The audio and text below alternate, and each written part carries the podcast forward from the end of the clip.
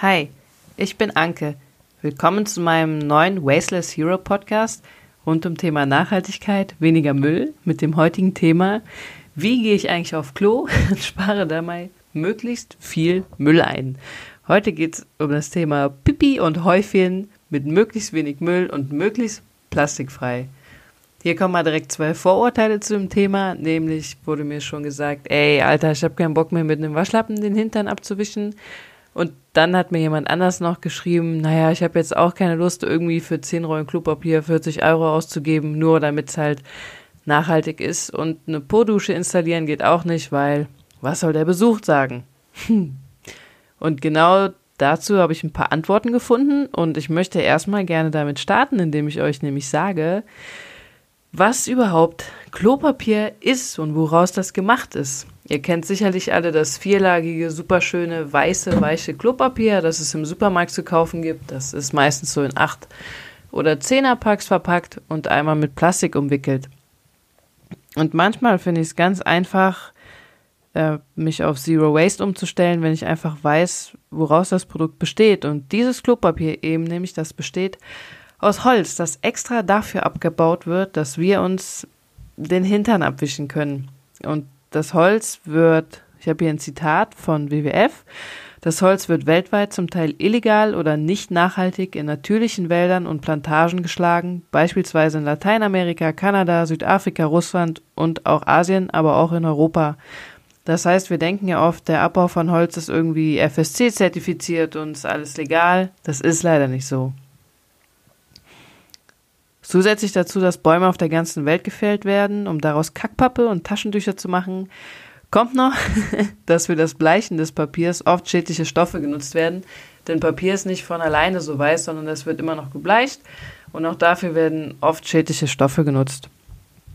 Ich habe noch einen coolen Auszug aus einem Artikel gefunden. Da steht, extra weiches, mehrlagiges Toilettenpapier, hergestellt aus Frischholz, ist in der Tat ökologisch bedenklicher als das Fahren eines Hammers wegen seines Anteils an der Abholzung von Wäldern, wegen der Chemikalien, die bei der Herstellung zum Einsatz kommen. Das heißt, wohl im Umkehrschluss, wenn ich mir jetzt mit, also ohne Klopapier den Hintern abwische, kann ich einen Hammer fahren? Natürlich auch nicht, aber es ist halt schon mal ein krasser Vergleich, dass so ein Riesenauto weniger Schaden anrichtet als Klopapier.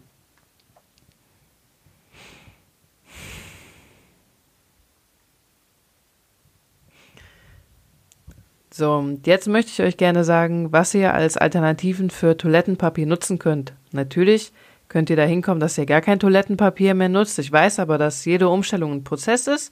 Und deshalb habe ich mir mal alle drei Alternativen angeguckt, die es gibt. Es gibt einmal das Recyclingpapier aus dem Supermarkt. Dann gibt es noch ein Recyclingpapier, das im Pappkarton geliefert wird. Das könnt ihr online bestellen oder im Unverpacktladen. Und dann gibt es noch Bambusklopapier. Das Recyclingpapier aus dem Supermarkt ist eigentlich ganz cool, weil es in meinem Test, habe ich gesehen, auch die günstigste Alternative ist. Einzige Nachteil, das ist mal in Plastik verpackt. Da werde ich einfach mal bei Hersteller anfragen, warum das so ist, ob die das nicht mal im Papier verpacken können. Wichtig, wenn ihr das im Supermarkt kauft, ist, dass das blaue Engel-Symbol da drauf ist. Das steht nämlich dafür, dass das Papier wirklich aus 100% oder zu 100% aus Altpapier ist. Ansonsten kann es sein, dass da immer auch noch neu hergestelltes Papier drin ist. Es gibt ähm, so einen kleinen Vorteil beim Recyclingpapier, nämlich es wird kein Baum oder so abgeholzt, sondern es werden nur Materialien genutzt, die sowieso schon da sind, die halt sonst entsorgt würden.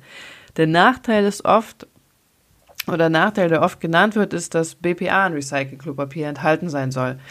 Wer jetzt nicht weiß, was BPA ist, BPA ist ein Stoff, der bei der Kunststoffgewinnung zum Einsatz kommt und der befindet sich in Thermopapier. Thermopapier landet auch in unserem normalen Papiermüll. Thermopapier ist was? Ja, habe ich mich auch gefragt. Und zwar Einkaufszettel, Fahrkarten, Parkzettel, Kinokarten bestehen oft aus Thermopapier. Ihr kennt das vielleicht. Das fühlt sich nicht an wie so richtiges Papier, sondern so wie eine Mischung irgendwie aus Papier und Plastik. Da ist tatsächlich BPA drin. Allerdings hat auch die Stiftung Warntest vor 14 Jahren mal Recyclingpapier getestet und dabei kam heraus, dass da keine Schadstoffe drin waren. Ansonsten ist BPA, ich lese hier auch mal etwas vor, BPA ist der bekannteste und meist untersuchte Vertreter unter den hormonellen Schadstoffen. Das hat zur Folge Fehlbildung der Geschlechtsorgane, Unfruchtbarkeit, Lernstörungen bei Kindern, Krebsarten. Ja, ja. Und neue Studien sehen BPA außerdem als Mitverursacher von Diabetes Typ 2 und Herz-Kreislauf-Krankheiten und Übergewicht. Also BPA ist einfach komplett scheiße. Der Bund hat sogar mal Kassenbons verschiedener Firmen auf BPA testen lassen und die Firmen danach angeschrieben, damit die das ändern. Denn eigentlich in jedem Kassenbon, den die getestet haben, war eine bedenkliche Menge BPA drin. Noch ein Nachteil daran ist, wenn ihr Recyclingpapier mit BPA kauft, ihr spült das ja runter. Dann landet das BPA in den Kläranlagen, somit auch im Wasser und somit auch in der Natur. Und all die schädlichen Sachen, also ja, das ist schädlich für uns Menschen und alles, was ich eben vorgelesen habe, ist genauso schädlich für die Tiere auch. Also ist eigentlich Recyclingpapier gar nicht geil, oder doch? Ich weiß es nicht. Deshalb habe ich ein bisschen weiter geforscht und Thermopapier soll ab 2020 ohne BPA sein. Das heißt, es wird gesetzlich verboten, dass Thermopapier BPA enthält. Und damit sind wir wieder auf einer ganz guten Spur. Was ihr bisher oder bislang machen könnt, damit in Recyclingpapier weniger Thermopapier ist, der Anteil soll wohl auch nur so 0,1% sein, ist, dass ihr einfach solche Zettel alle nicht mehr in den Papiermüll werft, sondern halt in den Restmüll, weil sie gehören halt einfach nicht in den Papiermüll. Dann habe ich noch in der Studie gelesen, dass der Anteil am BPA in Recyclingpapier so gering sein soll, dass ihr viel mehr BPA aufnehmt, wenn ihr einfach nur einen Kassenzettel anpackt an einem Tag. Deshalb nutzen wir weiterhin Recyclingpapier, weil 2020 wird wahrscheinlich der BPA-Anteil eh sehr gering sein. Und ja, wir benutzen ja auch Scheckkarten und fassen auch Kassenzettel an. Ich glaube, ganz kommt man eh nicht drum herum. Das Klopapier im Test ist genauso toll wie das vierlagige, was wir vorher hatten. Ich brauche auch nicht mehr Blätter. Dann gibt es noch das Recycling-Klopapier ohne Plastik. Das habe ich eben gesagt. Das ist eine Marke, die könnt ihr bei mir im Blog nachlesen. Da kosten 24 Rollen knapp 38 Euro. Das hört sich irgendwie ein super Luxusgut. Dafür hat eine Rolle aber auch 725 Blatt. Und wenn ihr euch jetzt mal vorstellt, dass ich mittlerweile nur noch vier Blatt brauche, wenn ich auf Klo gehe, dann reicht so eine Rolle bei mir eigentlich für ein halbes Jahr hätten wir da nicht Herrn Baby, mein Freund und dass ich auch noch Pipi gehe und da manchmal auch noch Klopapier nutze. Dieses Klopapier hat einen riesen, riesen Vorteil, nämlich das trägt das Cradle-to-Cradle-Siegel und das ist so die beste Alternative. Mehr dazu könnt ihr auch auf dem Blog nachlesen, ist sogar noch besser als der blaue Engel. Es gibt nur einen Nachteil, das, den einen Hersteller, den ich gefunden habe, der macht halt die Rollen so groß, da sind 725 Blatt drauf, normal halt nur 200. Das passt halt nicht auf unsere unsere Klopapierabroller. Nur gut, es gibt auch tatsächlich schlimmere Sachen als das. Es ist ein bisschen dünner als das Recycling-Klopapier aus dem Supermarkt. Manchmal, ja, wie nennt man das jetzt? Es ist so dünn, dass ich doch was an der Hand habe oder das ein bisschen was durchdrückt. Nur ganz ehrlich, wir waschen uns eh immer die Hände, wenn wir auf dem Klo waren. Also was, was, was soll passieren? Dann gibt es noch das Klopapier aus Bambus. Da gibt es mittlerweile auch ein Zweimarken, eine, die kommt sogar aus Deutschland. Das ist bisher das teuerste Klopapier gewesen, das ich gefunden habe. Ich habe das immer pro Blatt gerechnet, das könnt ihr auch im Blog nachlesen.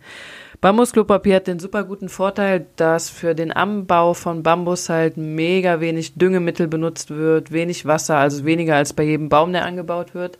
Und es sind keine Schadstoffe in Bambus enthalten, außer wenn er mit Pestiziden gedüngt wird. Das muss man dann natürlich auch noch berücksichtigen. Da ist halt einfach kein BPA drin. Und diese Firma habe ich auch angeschrieben. Die Verpackung ist halt aus Altpapier. Was heißt, da könnte auch wieder BPA drin sein. Wir wollen jetzt aber mal nicht so kleinlich sein, sondern einfach mal sagen, Bambusklopapier ist auch eine ziemlich geile Alternative.